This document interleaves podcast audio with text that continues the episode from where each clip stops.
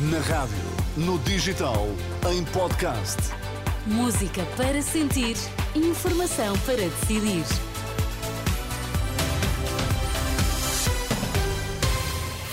Notícias na Renascença, para já os títulos em destaque.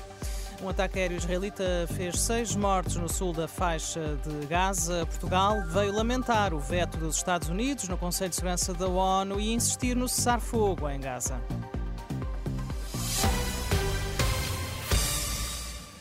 Pelo menos seis palestinianos morreram num bombardeamento israelita no sul da faixa de Gaza. Segundo a estação de televisão Al Jazeera, é a consequência de um ataque aéreo das forças de Israel contra edifícios residenciais na cidade de Khan Yunis.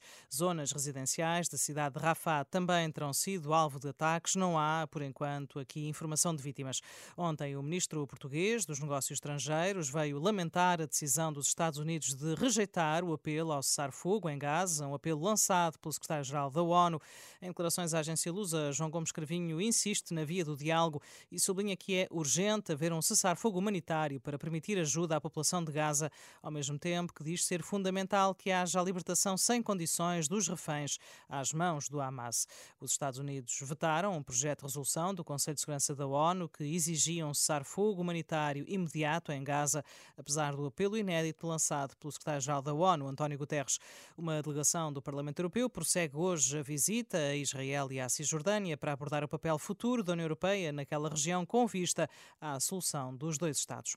A União Europeia chegou na última noite a acordo para a primeira lei no mundo sobre inteligência artificial, uma informação que é avançada pela presidência espanhola do Conselho da União Europeia, através de uma publicação na rede social X, o antigo Twitter, que indica que a estrutura que junta os Estados-membros e os eurodeputados chegaram a um acordo provisório que visa garantir que os sistemas de inteligência artificial implementados na Europa são seguros e respeitam os direitos fundamentais e os valores europeus.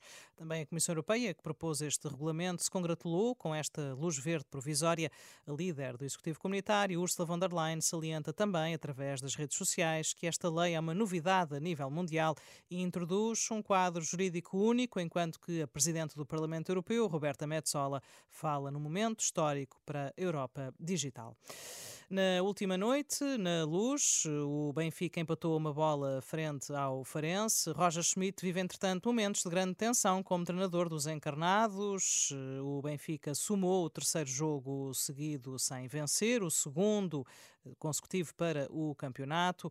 O jogo, hum, aliás, o Benfica não foi, como lhe dizia há pouco, além de um empate, chegou mesmo a estar a perder desde o início da segunda parte com um gol dos Algarvios, marcado por Cláudio Falcão. Rafa evitou a derrota encarnada ao marcar aos 72 minutos, insultado e apopado por milhares de adeptos. Quando substituiu João Neves, o treinador dos encarnados ameaçou bater com a porta.